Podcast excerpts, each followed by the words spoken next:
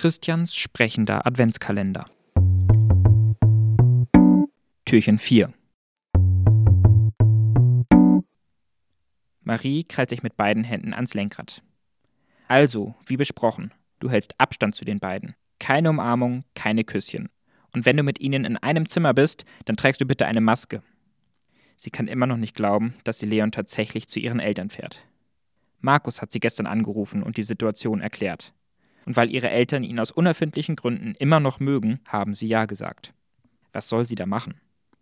Hinten im Auto sitzt Leon und schaut etwas gelangweilt. Hast du das verstanden? fragt Marie. Ja, äh, antwortet Leon grimmig. Abstand halten und Maske tragen. Marie schaut ihn durch den Rückspiegel an. Es ist wichtig. Ich will nicht, dass Oma und Opa krank werden. Leon schaut ihr in die Augen. Mensch, Mama, ich bin keine drei mehr. Ich habe es verstanden. Schau du lieber nach vorne auf die Straße. Marie will etwas erwidern, doch sie besinnt sich. Leon hat ja recht, er ist keine drei mehr. Trotzdem macht sie sich Sorgen. Vor dem Haus ihrer Eltern hält Marie an. Leon reißt die Tür auf und stürmt auf seinen Opa zu, der schon an der Tür wartet. Leon, ruft Marie hinterher, denk an die Regeln. Leon hört auf zu rennen. Seinem Opa gibt er einen Ellenbogenbump zur Begrüßung, dann drängt er sich an ihm vorbei ins Haus. Hallo Oma, ich bin da. Auch Marie gibt ihrem Vater den Ellenbogen. Seid ihr sicher? fragt sie. Macht ihr um uns keine Sorgen, antwortet ihr Vater. Wir passen schon auf. Außerdem haben wir schon Schlimmeres überlebt. Marie seufzt. Hm. Ich fühle mich trotzdem nicht wohl dabei. Vielleicht solltest du mal weniger arbeiten, sagt Maries Vater. Dann hättest du auch mehr Zeit für den Kleinen. Der freut sich auch, wenn er mal was mit seiner Mama machen kann. Marie verdreht die Augen. Nicht diese Diskussion schon wieder.